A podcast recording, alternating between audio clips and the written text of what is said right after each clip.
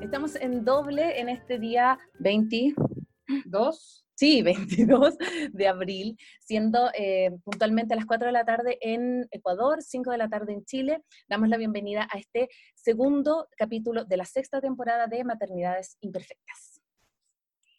Hola con todos y todas que nos están escuchando, Maternidades Imperfectas desde este espacio que se centra en mm, inspirar, acompañar y escuchar a las madres y esta transformación que significa la maternidad, respetando la singularidad de cada experiencia y también el contexto particular en la cual cada una de las mujeres vivimos nuestra maternidad. Queremos invitarte a través de esta temporada a que encuentres tu propia voz, tu propio estilo de, de maternidad y también a concebir la maternidad como esa gran oportunidad que tenemos las mujeres de, de, autoconocimiento, de aprendizaje, de una feminidad más plena y empoderada. Así que muchas gracias a todos por estar acá.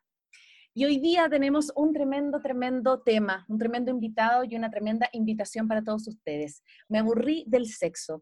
Muchas veces el sexo pareciera que debiese quedarse como en el cuarto, dicen acá, en la pieza, ¿sí? en el terreno más íntimo. Y hoy día justamente los queremos invitar a que eso pase, a que podamos hablar de manera cotidiana, de manera natural, no solamente de la sexualidad, sino que del placer, de la intimidad, eh, de la pareja, de la sexualidad en pandemia, muchos, muchos temas que nos traen acá con tremendo orgullo, con tremendo placer, por supuesto, y con tremendo disfrute a el invitado que tenemos el día de hoy desde Chile. Tenemos a Rodrigo Harp, así que bienvenido Rodrigo a este capítulo de Maternidades Imperfectas.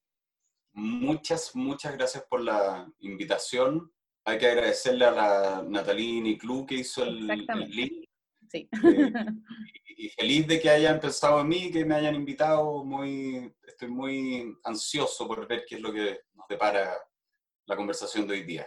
Súper, qué bueno Rodrigo. Antes de empezar, nosotros también muy contentas de, de poder haberte eh, podido invitar. También agradecerle, como tú decías, a la Natalie, esta amiga, tremenda amiga que tenemos en común, que nos hizo el, el nexo, porque teníamos muchas ganas de hablar de sexualidad en maternidades imperfectas. Nosotros tuvimos un capítulo en la primera o segunda temporada acerca de la sexualidad, pero creo que hoy cobra más relevancia, sobre todo con los tiempos que estamos viviendo. Así que eh, antes de empezar, queremos pedirte, le pedimos a todos nuestros invitados que ellos mismos se presenten. Así que Rodrigo, para las personas que están viendo y a lo mejor no te conocen, cuéntanos un poquito de ti, quién eres, qué haces, para que te vayan conociendo.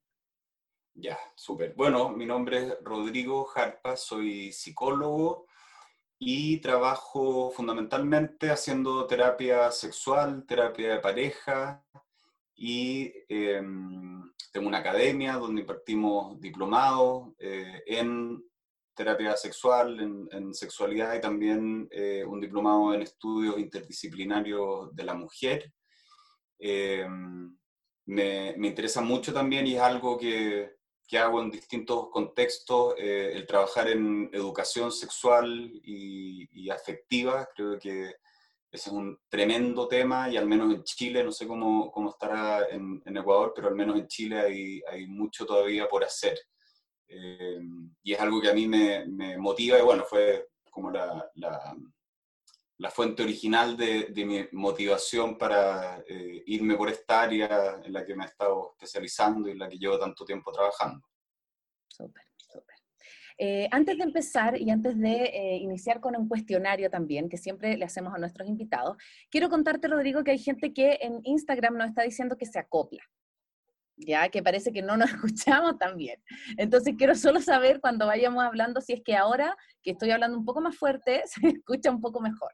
Ya, así que vayan contándonos si es que se siente más o menos acoplado o no, porque nuevamente estamos iniciando esta nueva temporada con esta modalidad doble, ya para poder llegar a las personas que están viéndonos por Instagram, pero también a las personas que nos siguen tanto por el eh, Facebook o por el Zoom. Así que les agradezco a que todos nos puedan contar si es que todavía se escucha medio raro, medio acoplado, ¿ya? Ok, Mira, entonces. Lo que, lo que, voy a probar, lo que voy a probar es eh, acercar un poco la, el teléfono, entonces ya. así no entra el audio que está saliendo desde de, de la pantalla. Ya.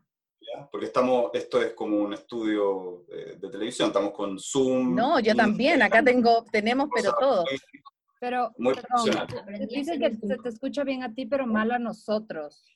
A Rodrigo ah, bueno, se escucha bien. Ya, problema Eso ya lo sé. Ya, ya mira, yo, eh, mami, ¿dijiste tu audífono? Aprendí a hacer un truco con esta. calmen, calmen. ¿No sale también? Vamos a hacer lo siguiente.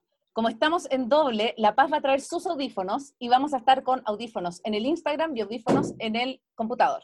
Tranquilos, tranquilos, tranquilos, ¿ya? Tienen dos dispositivos, ya, se escucha el eco, perfecto, en eso estamos, ¿ya? Así que esto es parte del, em, del, ¿cómo se llama?, del estar en vivo, así que muchas gracias a todos los que nos está diciendo que eh, se escucha mal, porque solo ustedes dos mal, ya, perfecto, perfecto, lo vamos a arreglar en estos instantes, ¿sí? Ya, A ver. a ver, esto es parte del vivo, ¿sí? Parte del vivo. Agradecemos también a todas las personas que nos están acompañando también a través de Zoom, nos están acompañando a través del Facebook, ¿ya? A ver, espérenme un cachito, chiquillos.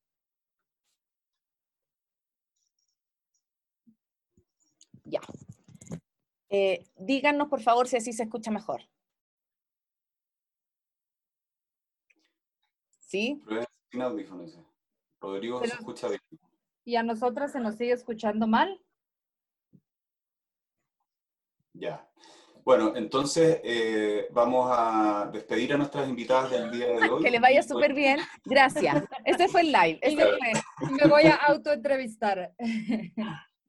Me voy a entrevistar. Bueno, ¿cómo fue para ti, Rodrigo, hacer el libro? Ya. Eh, mejor. Espérate, no sé lo que vamos a hacer lo siguiente. Mal, dice. Ahora se escucha bien, no entiendo, no entiendo.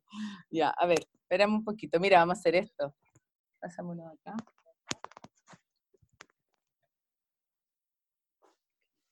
Ya. Ya. ¿hay sí o no, chiquillas? Ahora sí. Sigue tú solo, dicen. Claro. Bueno, gracias, gracias em, por habernos acompañado el día de hoy. Estamos súper contentas de esto.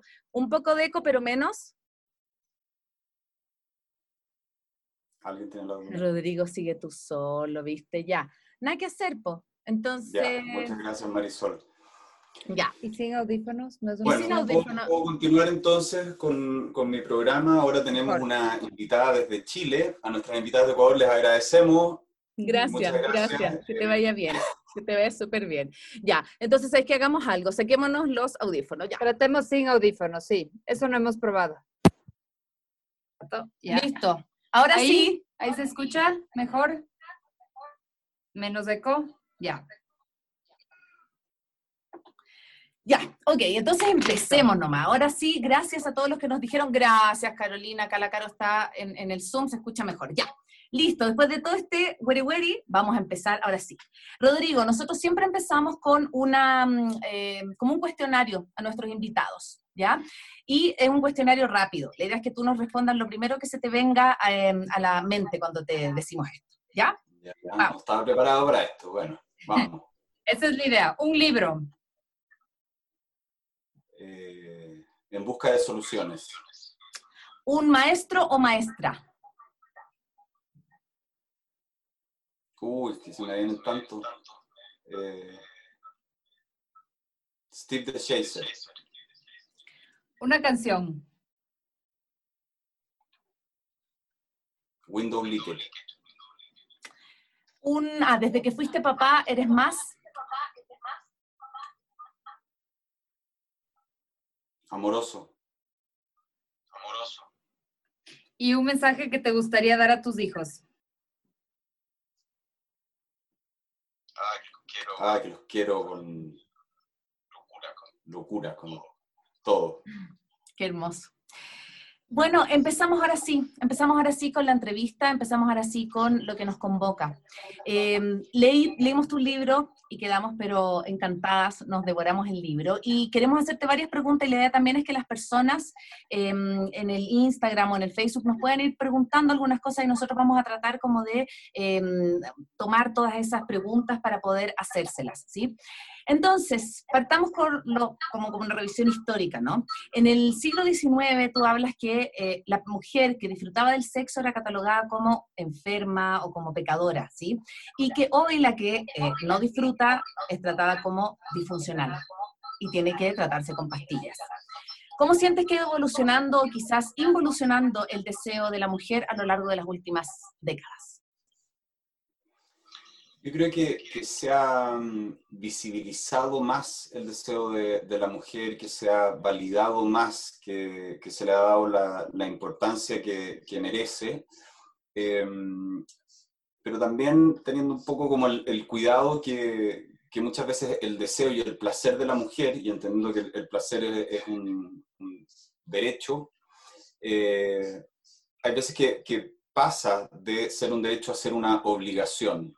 Y es un parte, en parte bastante de lo que eh, trato en el, en el, libro, de cómo la, la, sexualidad está llena de obligaciones y cosas a rendir.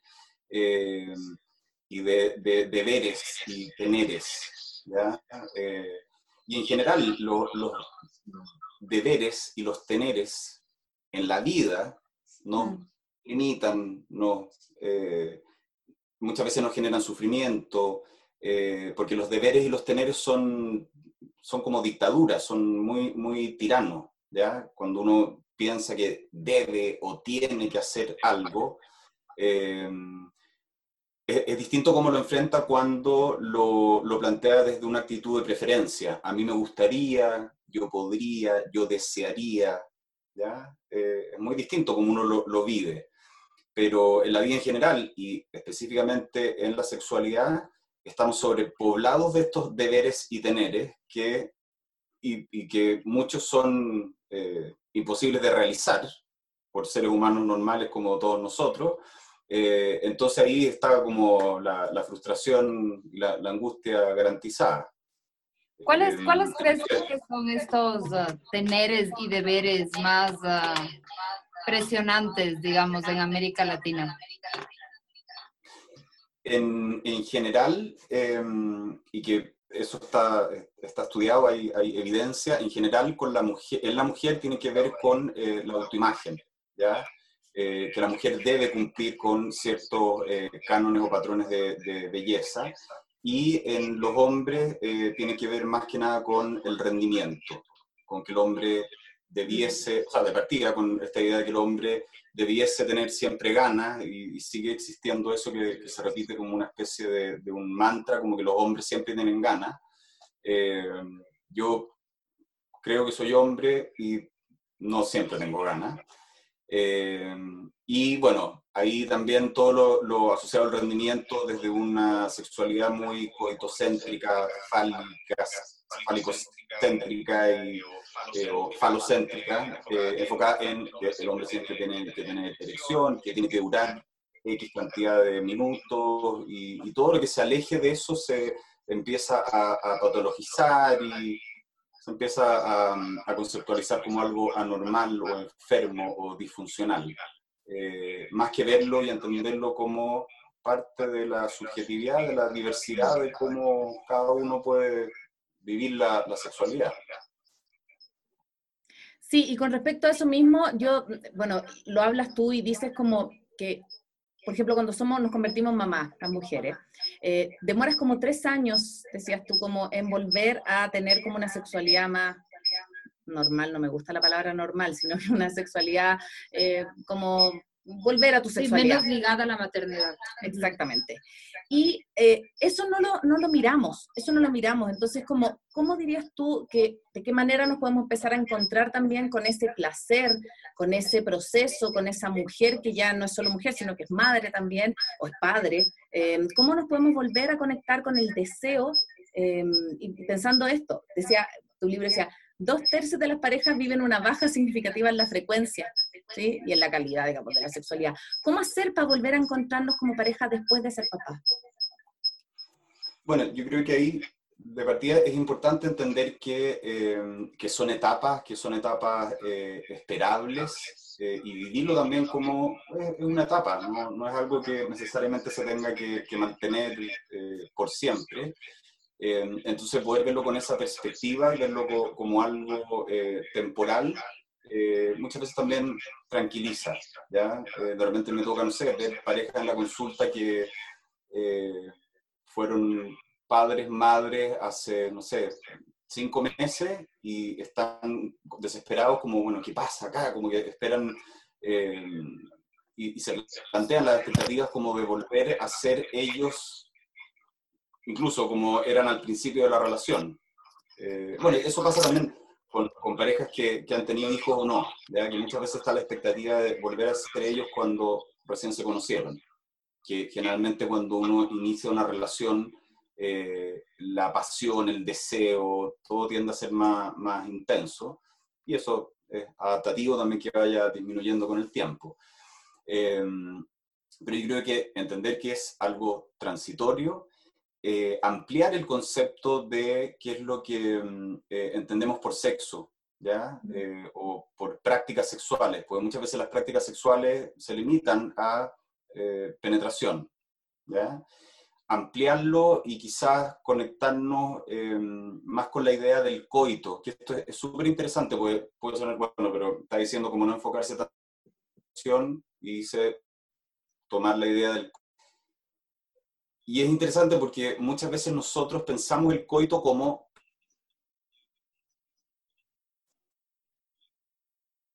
es co-ir, es ir juntos. Y en ese ir juntos puede haber penetración, puede no haber penetración, puede ser solamente un regaloneo, unos besos, unos toqueteos, unas miradas, una eh, conexión, incluso que, no sea necesario el, contacto físico, o sí, puede ser ninguna o todas las anteriores.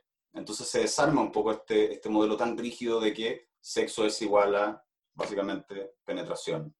Entonces poder ampliar un poco la, mirada y mantener también esas conductas em, y ese tipo de, contacto y de, conexión, donde no necesariamente sea eh, específicamente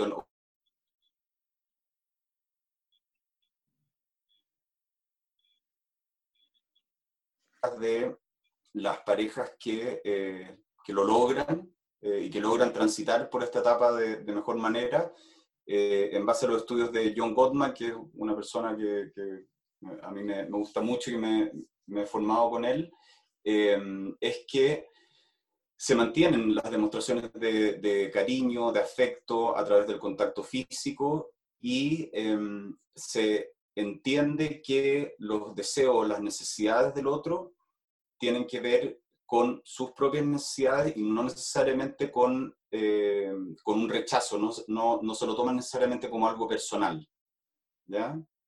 Si mi pareja me busca hoy día y yo no quiero, eh, no lo voy a interpretar como que no me desea o no quiere estar conmigo, que yo no le gusto, sino que, bueno, quizás hoy día está cansada, no tiene... O el, que, el que no quiera, eh, atribuirlo a algo más, más circunstancial. Em, y también en, lo concreto ir de menos a más, ¿ya? Eh, ir ahí también como, como probando y viendo de, a poquito, más que, que pasar de, de 0 a 100, eh, a partir de 0 a 10, ¿ya? Eh, porque muchas veces también em, en los primeros meses de la maternidad, las mujeres están en, menos 100, ¿ya? Entonces, pasar después a 100, ¿ya?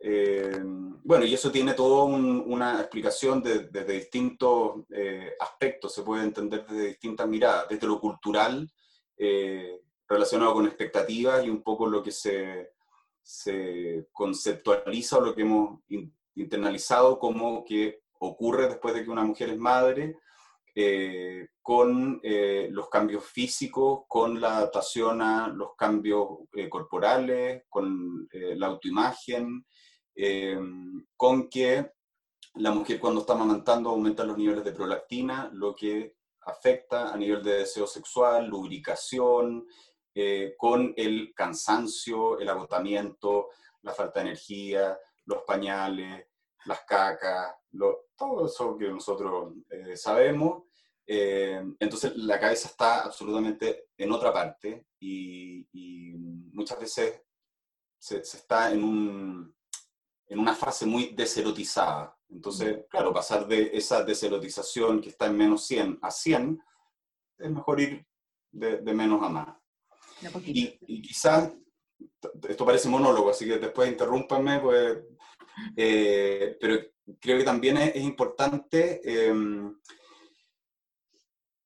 el que muchos hombres también ven su, sobre todo su deseo sexual muy disminuido, ¿ya? Porque mm, realmente también me, ha tocado verlo en la consulta, eh, que bajo esta creencia de que el hombre siempre tiene ganas, cuando ya no siempre tiene ganas, es como, bueno, aquí ¿qué está pasando? Esto es rarísimo.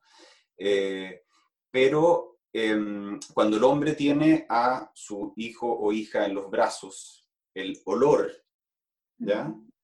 Y que yo, creo que en el, libro sale, ¿no? Hice todo el experimento, pues lo, había estudiado, pero quise probarlo empíricamente. Carne propia. El tener el, el, el hijo en los brazos el olor hace que los niveles de testosterona del hombre vuelvan a, a, niveles prepuberales. Es decir, en términos de testosterona, el hombre vuelve a ser un niño. Y es una cosa que la naturaleza es muy, muy sabia, porque eh, en esa etapa tener a un compañero, a una pareja que esté caliente, que esté buscando sexo y que esté irritable, pues esas son dos características asociadas a los niveles altos de testosterona, sería muy contraproducente. Entonces la naturaleza muy sabiamente hace que tenga su bendición en los brazos y los niveles de testosterona lo dejan tranquilito y no al menos por un tiempo.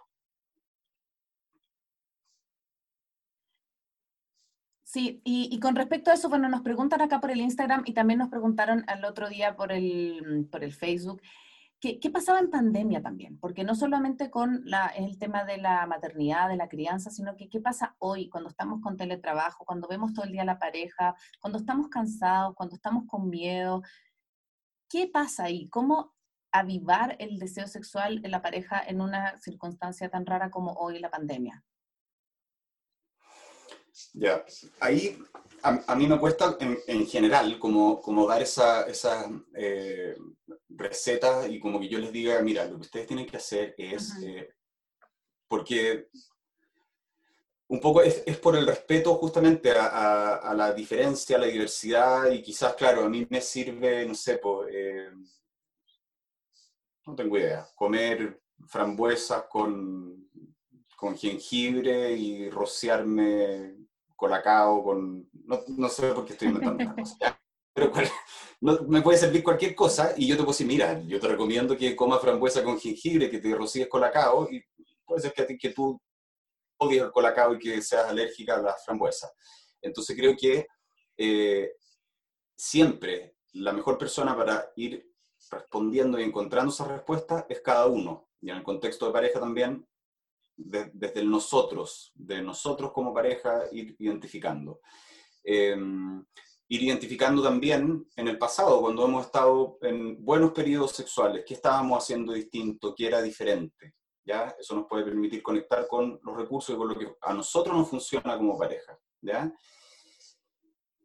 Y, y más allá, claro, como de la, de la sugerencia así concreta, em, en términos generales, yo creo que es importante el aceptar que estamos en un momento muy, muy complicado, aceptar que es eh, un periodo en el que vamos a estar más eh, conectados con la angustia, con la incertidumbre, em, con pérdidas eh, de, distintos...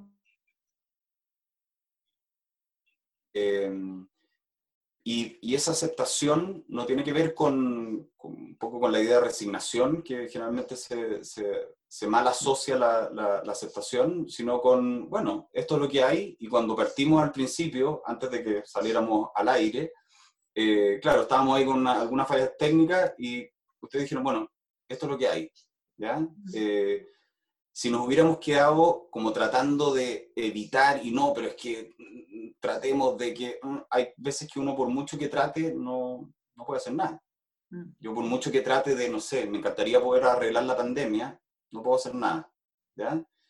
Eh, y desde esa aceptación, bueno, finalmente fue con lo que hay, hagamos esto y, y ahora estamos conectados y estamos teniendo esta conversación. Pero si nos hubiéramos quedado pegados tratando de controlar y arreglar todo o de evitar lo que estaba pasando, quizás todavía estaríamos pegados en eso y no estaríamos aprovechando esto que, es importante para mm. nosotros. Eh, Rodrigo. Eso, también poder aplicarlo en general eh, para, esta etapa que, que, está siendo tan compleja, tan difícil. Eh, un poco también recogiendo lo que decías antes, hay, hay momentos, digamos, con mayor energía sexual que otra, que puede estar mediada por la maternidad, por, uh, por una pandemia, por un trabajo puntual. Eh, pero también en tu libro hablas de estos uh, matrimonios blancos, en donde de alguna manera eh, se disfruta esta compañía con el otro, hay, hay una buena convivencia, pero no, digamos, no hay un reencuentro sexual o no hay un disfrute sexual más allá de que sea una época o no.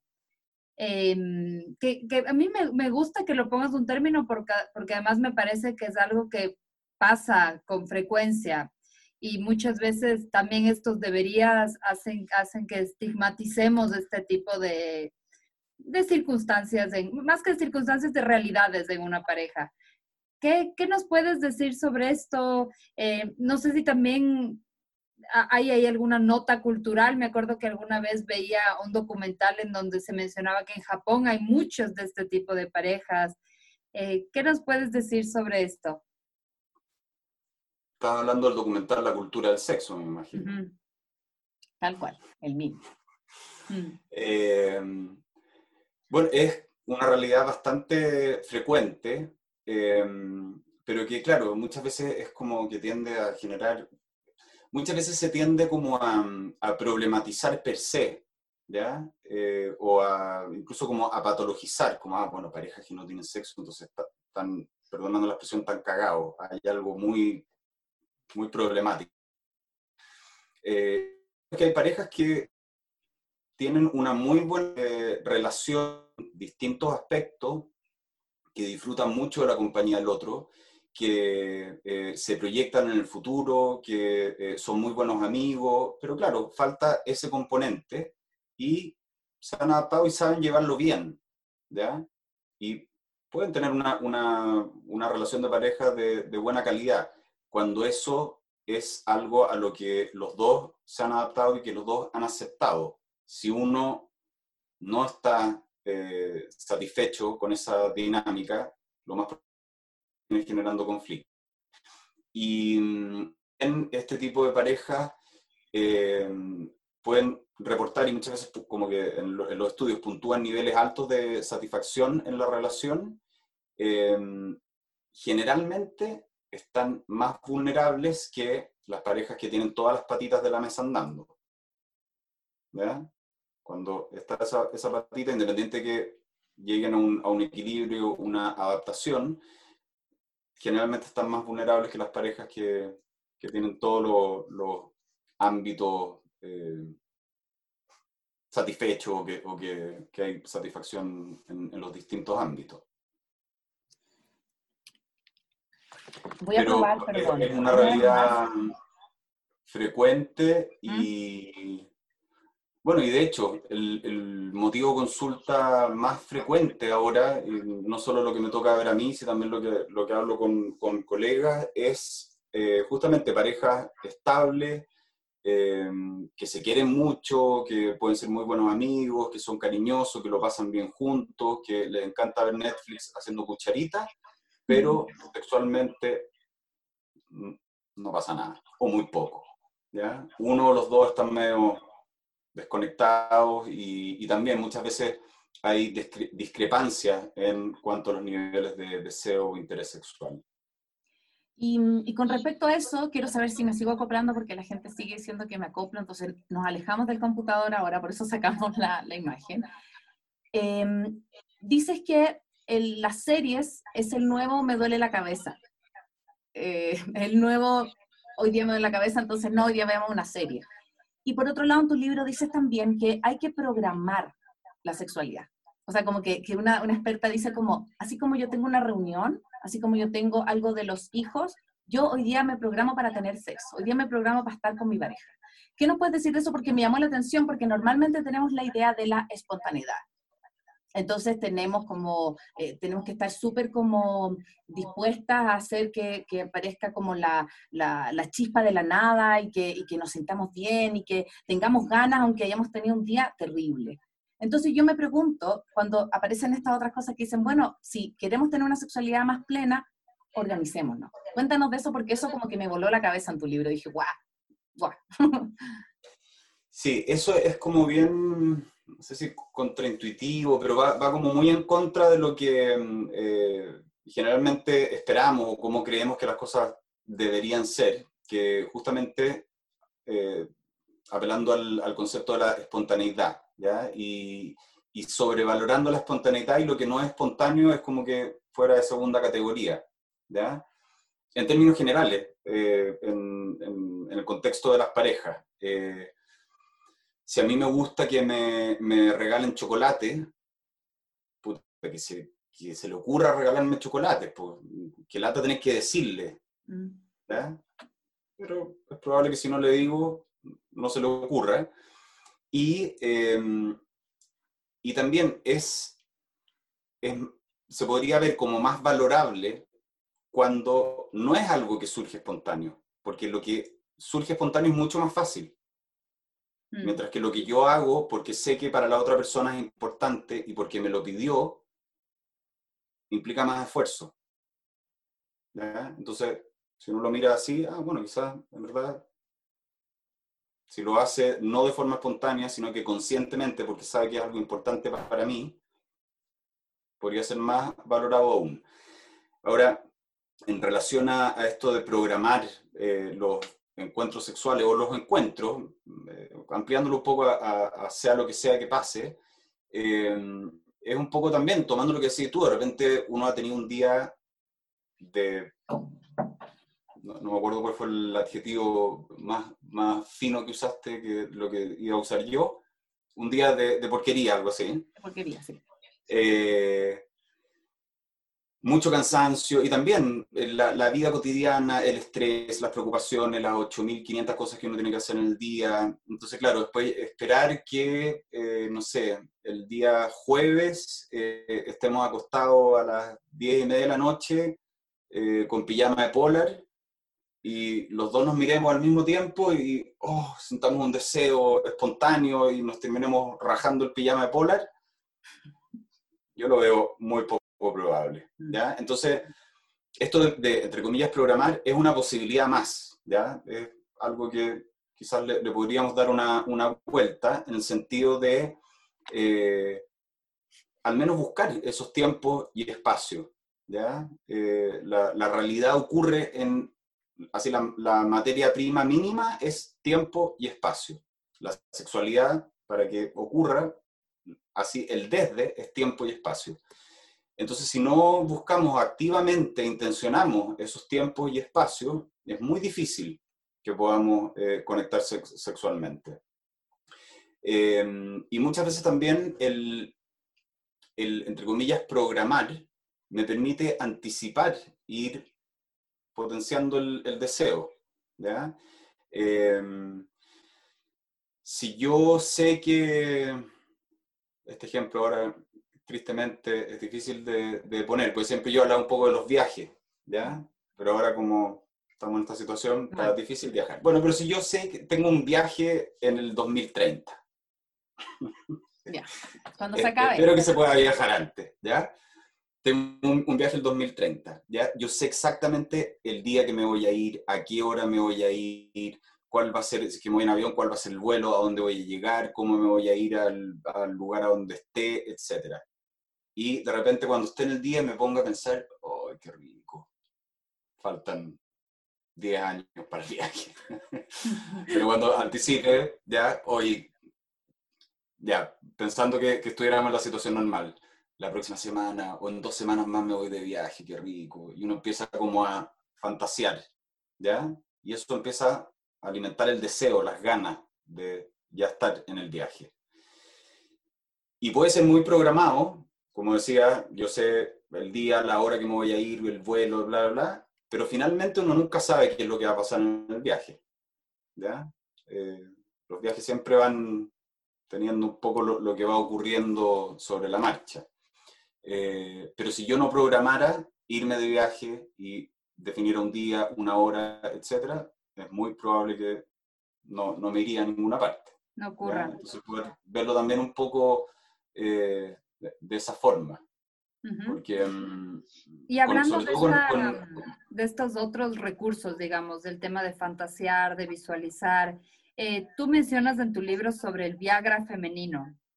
Em, ¿Qué nos puedes contar un poco sobre esta, sobre la sexualidad en la mujer, que no necesariamente tiene ese correlato eh, tal vez eh, biológico que tiene para el hombre?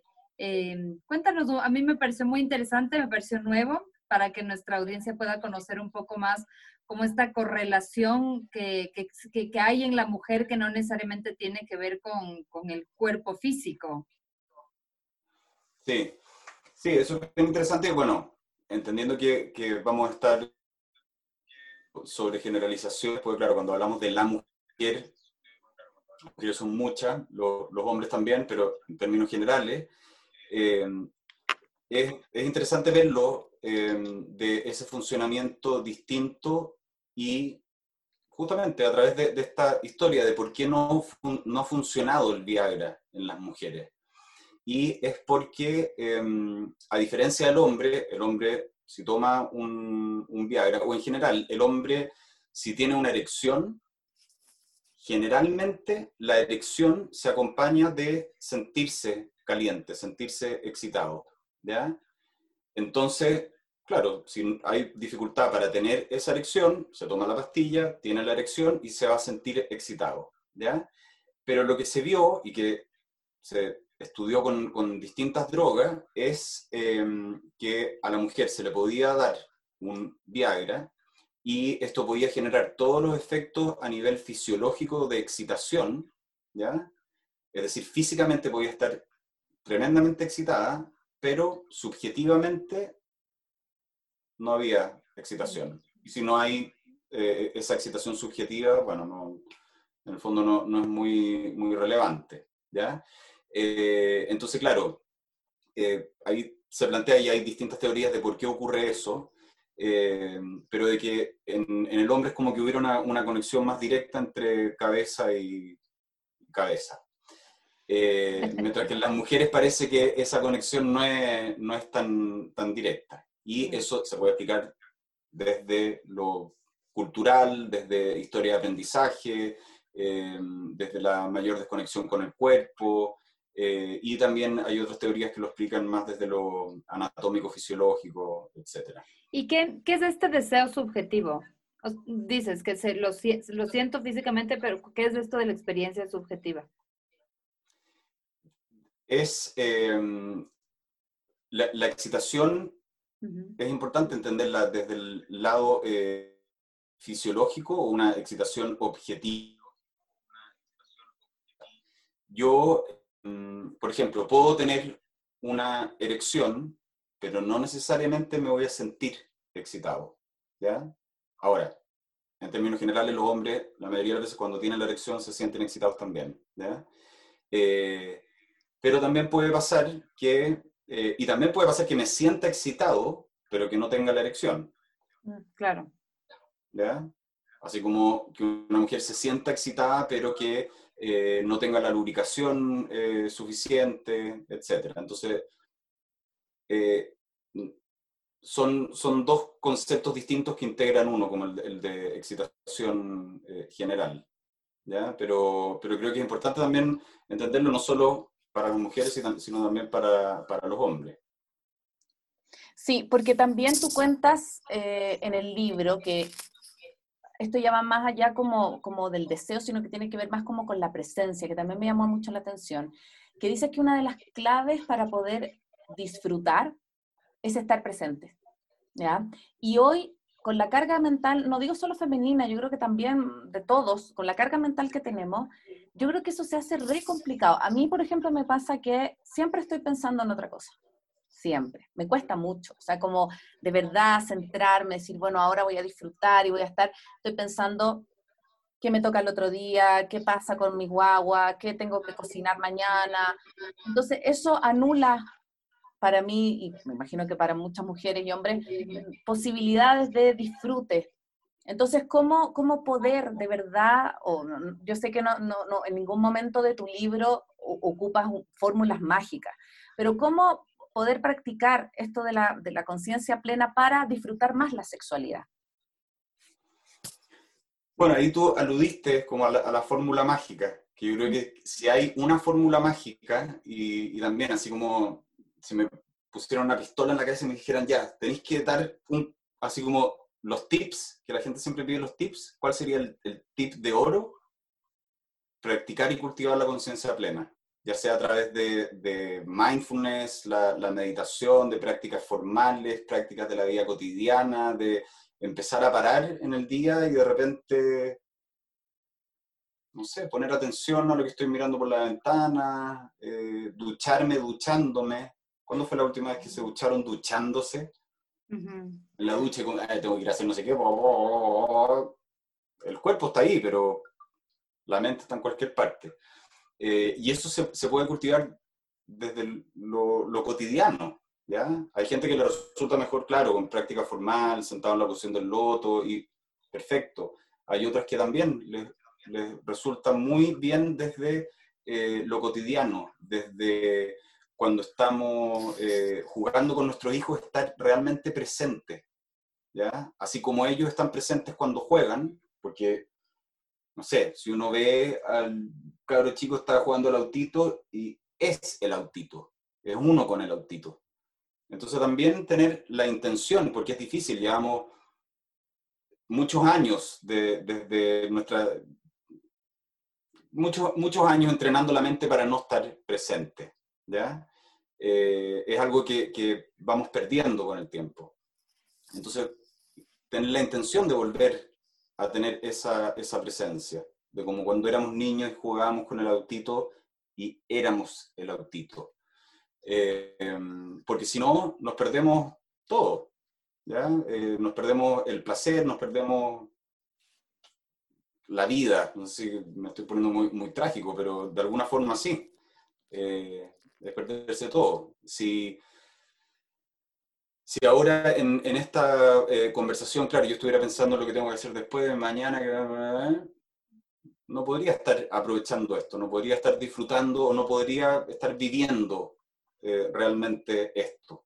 ¿ya? Eh, entonces, bueno, ahí si quieren después yo puedo compartir material con, con ustedes y que, que, lo compartan también con, con, las personas que están escuchando, eh, pero yo creo que ese es un tremendo regalo que, que nos podemos hacer, el, el, cultivo de, la, de esa presencia. Y como les decía, meditación, mindfulness, lo que sea, la, forma que, que, a uno le acomode, pero poder ir potenciando y, cultivando esa intención y esa, esa, presencia.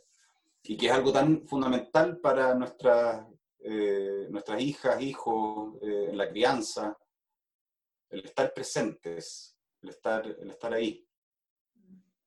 Cuando hablamos del, del tiempo de calidad, el tiempo de calidad es, presencia. Em, bueno, vamos cerrando, así que tenemos poquitas preguntas ya. Y igual quisiera hacer alusión a, mm, a esta práctica que mencionas de que mientras más práctica sexual hay, más deseo hay, que es un poco como proporcional, ¿no? Cuéntanos un poco cómo, cómo funciona esta, esta correlación.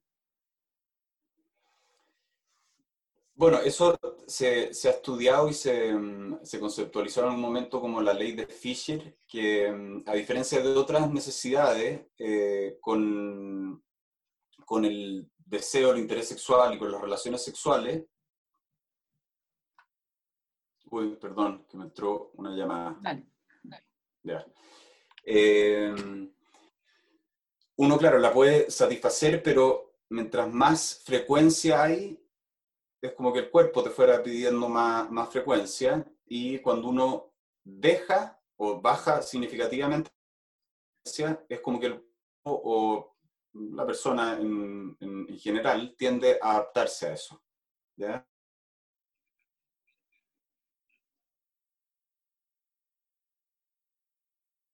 no sé, tres, cuatro veces a la semana, eh, es como que de repente siente así como la, que el cuerpo te pide hacer deporte. Pero si por X motivo dejo de entrenar o hacer lo que sea eh, un mes, ese lunes que tengo que volver es oh, un esfuerzo mucho mayor. Eh, porque uno entra un poco en, esa inercia y también, bueno, con, con la sexualidad muchas veces eh, cuando se deja de hacer, se entra algunas veces en una dinámica un poquito evitativa de cómo ir a hacer cuando retome, es que llevo tanto tiempo sin, y si no pasa no sé qué, y si no, empiezan también ahí un poco eh, algunas presiones o, expectativas que, que, pueden estar limitando. Pero, mm, pero es, es curioso eso, que, que, pasa, que a mayor frecuencia, mayor frecuencia. Sí, y mm, bueno, no hemos podido, perdón, voy a, intentar sacar esto, no hemos podido solucionar nuestro tema de audio, nos siguen escribiendo que se escucha pésimo, estamos, nos ponemos los audífonos, nos sacamos los audífonos, ya no sabemos qué más hacer, así que perdón a las personas que no se escuchan tan bien porque estamos recién probando esta dualidad entre Instagram y Facebook, así que em, mil disculpas por los... Pero, pero Ana, ahorita no se escucha bien, pero en el capítulo de podcast sí se va a escuchar bien porque lo estamos grabando originalmente en la compu. Sí. Entonces no se preocupen que luego cuando ya lo subamos a versión podcast van a poder escuchar de corrido. Así que tiene una post solución. claro, o sea, no está todo perdido, no está todo perdido.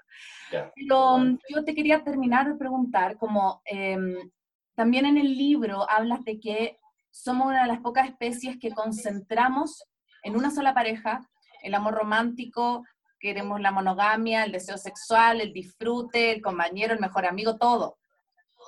Y eh, cómo poder, desde ese espacio que toda la, todo concentra uno y está estudiado efectivamente, que el amor o el deseo dura una cierta cantidad de años y después pasas a otras etapas de la relación, em, desde tu experiencia, ¿cómo hacer, obviamente sin una fórmula mágica, qué otro como dato nos podrías entregar para poder como, bueno, no sé si reenamorarnos o reavivar esa pasión con esa persona que escogimos para ser la pareja, el amigo, el papá o la mamá?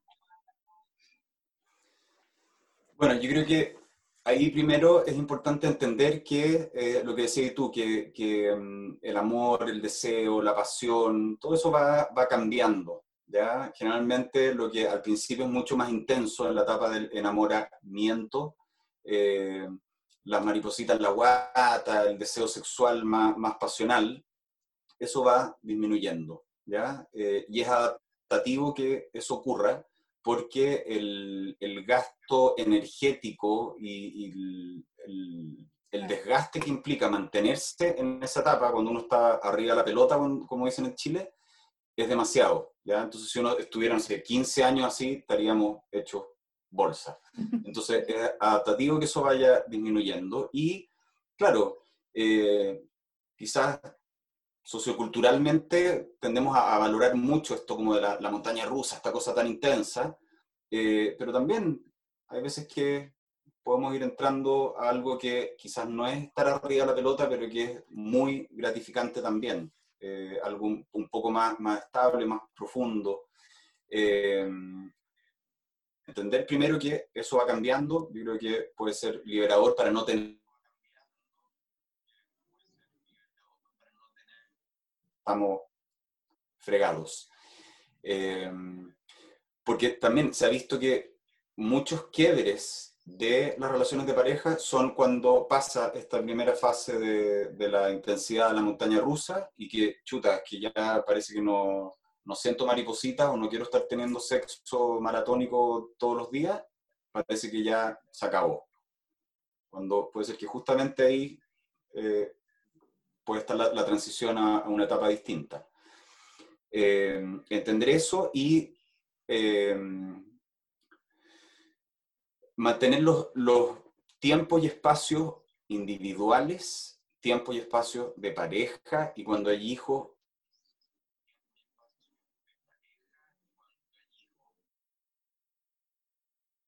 diferente. ¿ya? Eh, cuando todo es familia y los niños invaden todos los tiempos y todos los espacios, desaparece la pareja. Cuando todo es pareja y desaparece la individualidad, son esas parejas que están demasiado pegoteadas. y, bueno, ahí como lo plantea Esther Perel, que también, si quieren profundizar, eh, en la charla TED de Esther Perel, eh, si la pareja está tan pegoteada, es como que yo tenga el dedo acá. Si yo tengo el dedo acá, lo tengo tan cerca que no lo puedo ver. Yo necesito distancia para poder mm. mirar. Y en esa distancia es donde puede surgir el deseo. ¿ya? Eh, entonces, eso también podría ser así como dando la, como un tip súper importante, mantener los espacios, tiempos individuales, intereses y cultivar también los intereses individuales, eh, tiempo y espacio de pareja y familia. Em, busquen esa charla de una joyita, así que se la, se la recomiendo. ¿Puedes recordar el nombre? Esther Perel. Ya. Bueno, Rodrigo, vamos, vamos cerrando. Nos gusta, nos gusta cerrar los capítulos con tres ideas fuerza.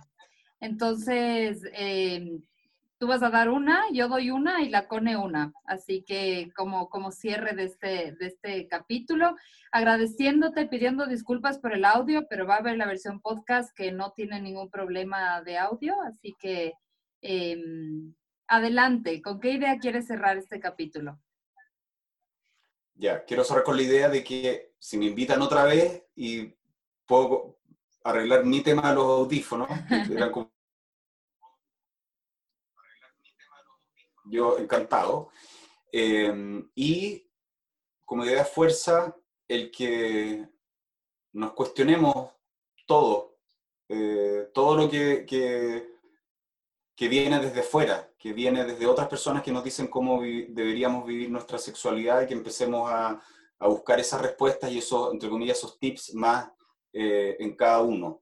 Puede ser que sea un proceso un poquito más, más largo, más, más, de más vuelta, eh, pero finalmente esas yo creo que son las, respuestas eh, reales y las que, las que valen.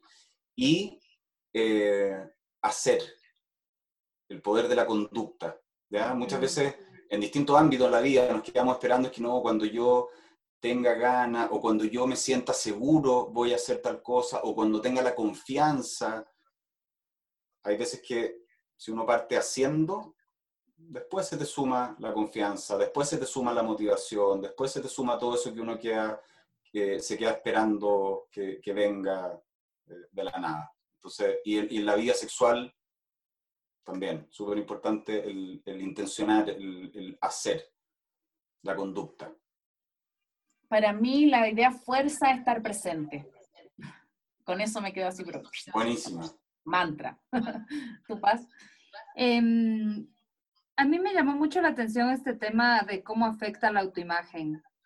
Y creo que justo la sexualidad es es también un buen espejo para, mirarnos. Igual un camino de transformación, de, construcción de la autoestima, de, como tú dices, de ser críticos. Em, siento, siento pena, siento pena que la autoimagen sea tan capaz de meterse a nuestra parte íntima, a, este encuentro con el otro que, debe, que es sagrado, ¿no? Eh, y, que, y que estemos como de alguna manera tan contaminados finalmente desde la publicidad, las películas, las ideas dominantes, que además en esta época son unas, hace 50 eran otras y luego en 50 son otras. Entonces, como, sí, ¿no? Ser capaces de, ser más críticos aún y que eso nos haga regresar como a, sí, al, valor propio. Sí, a mí también me da pena porque se meten en nuestra sexualidad, bueno, y sigue siendo mucho más fuerte para, para las mujeres y se meten en, en la vida en general, como la, estas dictaduras estéticas y de las superficies.